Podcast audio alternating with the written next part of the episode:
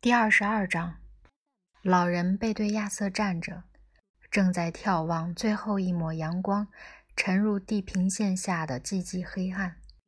他个子挺高，年纪很大，穿着单件的灰色长袍。转过来你会发现，他的面庞瘦窄，有贵族气，饱经忧患，但不失慈祥，属于那种。你乐于在他那儿存款的面容。不过这会儿，他还没有转过来，哪怕亚瑟吃惊不小，大叫一声，他也没有做任何反应。最后，等待最后几缕阳光也消失殆尽，他这才转过身来。不知从何而来的光线照亮了他的面容。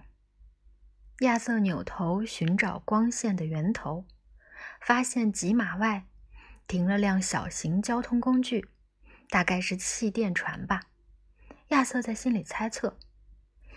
那东西周围泛着一圈模糊的光线。那男人望着亚瑟，眼神中透出悲哀。你挑了个寒冷的夜晚，拜访我们这颗已死的星球。他说：“你，你是谁？”亚瑟结结巴巴地说：“那男人转开视线，脸上再次出现悲哀的神情。我的名字并不重要。”他说。他看起来心事重重，与人交谈显然不属于他特别热衷的事情。亚瑟觉得有点尴尬。我……呃，你吓了我一跳。他笨嘴拙舌地说：“那男人把视线再次放回到他的身上，微微挑起双眉。嗯，他问：‘我说你吓了我一跳。’别害怕，我不会伤害你。”亚瑟对他皱起眉毛。“但你对我们射击了那两颗导弹。”他说。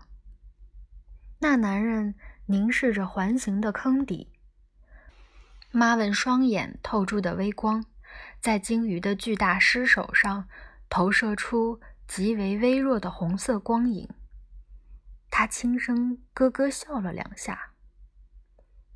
自动系统，他说着，小声叹了口气。古老的电脑盘踞在这颗星球的长度中。数着分秒，熬过了多少个黑暗的千年。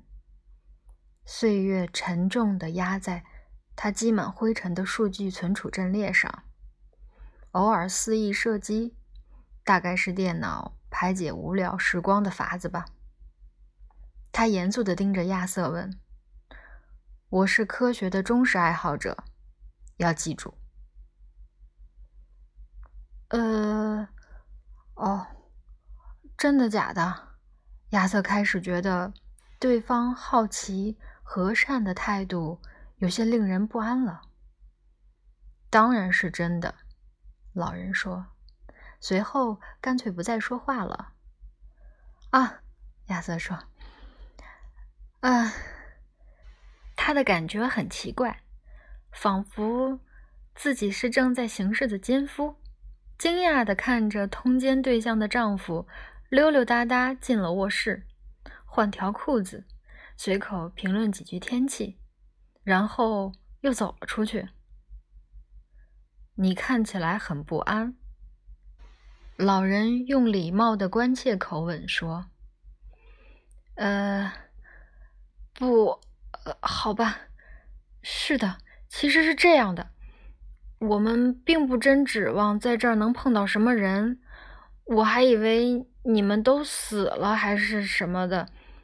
死了，老人说：“亲爱的老天爷啊，没有，我们只是睡了一觉。”睡了一觉，亚瑟不敢相信自己的耳朵。是啊，一觉睡过经济衰退期，你懂的。老人说：“显然并不在乎亚瑟究竟有否听懂他说的哪怕一个字。亚瑟不得不再次出言提示：“呃，经济衰退期。是啊，你知道的吧？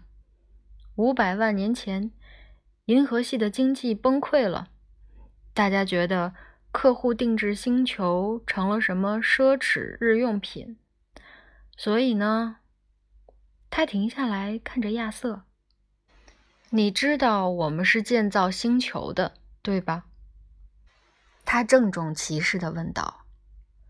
呃，知道，亚瑟说。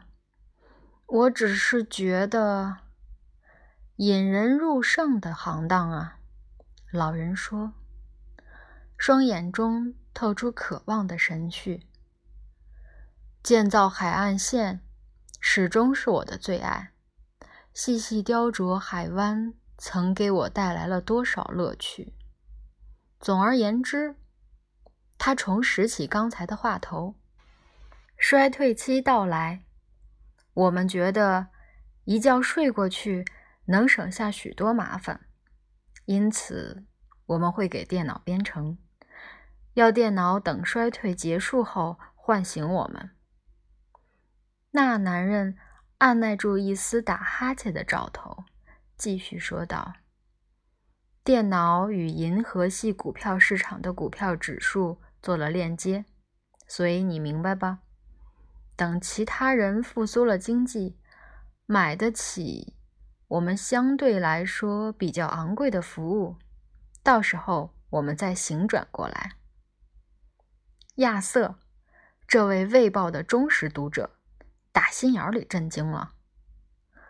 这么做一定是个很痛苦的抉择吧？是吗？老人不咸不淡的反问道。不好意思，我跟时代有些脱节了。他指着环形山内侧的底部。那是你的机器人？他说。不是。一个纤细的金属声音从环形山方向传来。我只属于我自己，不知道能不能管它叫机器人。亚瑟嘟囔道：“那东西更像台电子郁闷仪。”带上它，老人说。亚瑟很惊讶的在老人的声音中。分辨出了一丝决断的口吻，他叫来妈文。爬斜坡的时候，妈文演了好一场跛行长戏，但实际上他根本不瘸。转念再一想，老人说：“把他留下吧，你必须跟我来，马上要出大事了。”他转身走向交通工具。尽管他没有发出任何明显的信号，但那东西已经悄无声息地在黑暗中飘向他们了。亚瑟低头望向马文，马文费了九牛二虎之力转过身，正在同样做作地勉强爬回环形山的底部，嘴里不出声地唠叨着尖酸刻薄的话语。快来，老人说：“再不走你就晚了。”晚了，亚瑟说：“什么晚了？”人类，你叫什么名字？邓特，亚瑟·邓特。亚瑟答道：“已故的，就像是已故的邓特，亚瑟·邓特中的用法。”老人无情地说。听不懂吗？这话是在威胁你。他疲惫的老眼中再次闪出渴望的神情。我这人一直不擅长协助别人，但据说这话挺有效的。亚瑟大惊失色的看着他。多么奇特的一个人啊！他对自己嘟囔道：“不好意思，没听清楚。”老人说：“呃，很抱歉，没什么。亚瑟困窘地说：“好吧，咱们去哪儿？去我的飞行车里。那交通工具已经漠然地停在他们的身边。老人示意要亚瑟坐进去。我们要深入这颗星球的内部。我们这个种族已经结束了五百万年的长眠。玛格里西亚正在醒来。”亚瑟在老人身边落座。不由自主地哆嗦了一下。飞行车急速冲进茫茫夜空，却依然只在毫无声息地上下抖颤。这种古怪感觉让他非常不安。他望向老人，仪表板的诸多小灯射出朦胧辉光，照亮了老人的面庞。不好意思，他对老人说。能顺便再请教一下您的名字吗？我的名字，老人说，他的脸上再次流露出那种冷淡的哀伤神情。我的名字，他说，是银币法斯特。亚瑟真的呛了一口，不好意思，我我没听清。他喷着唾沫说。银币法斯特，老人平静地重复道：“银币法斯特。”老人投来晦暗的目光。我说过了，名字不重要。他说：“飞行车在夜下静静飞行。”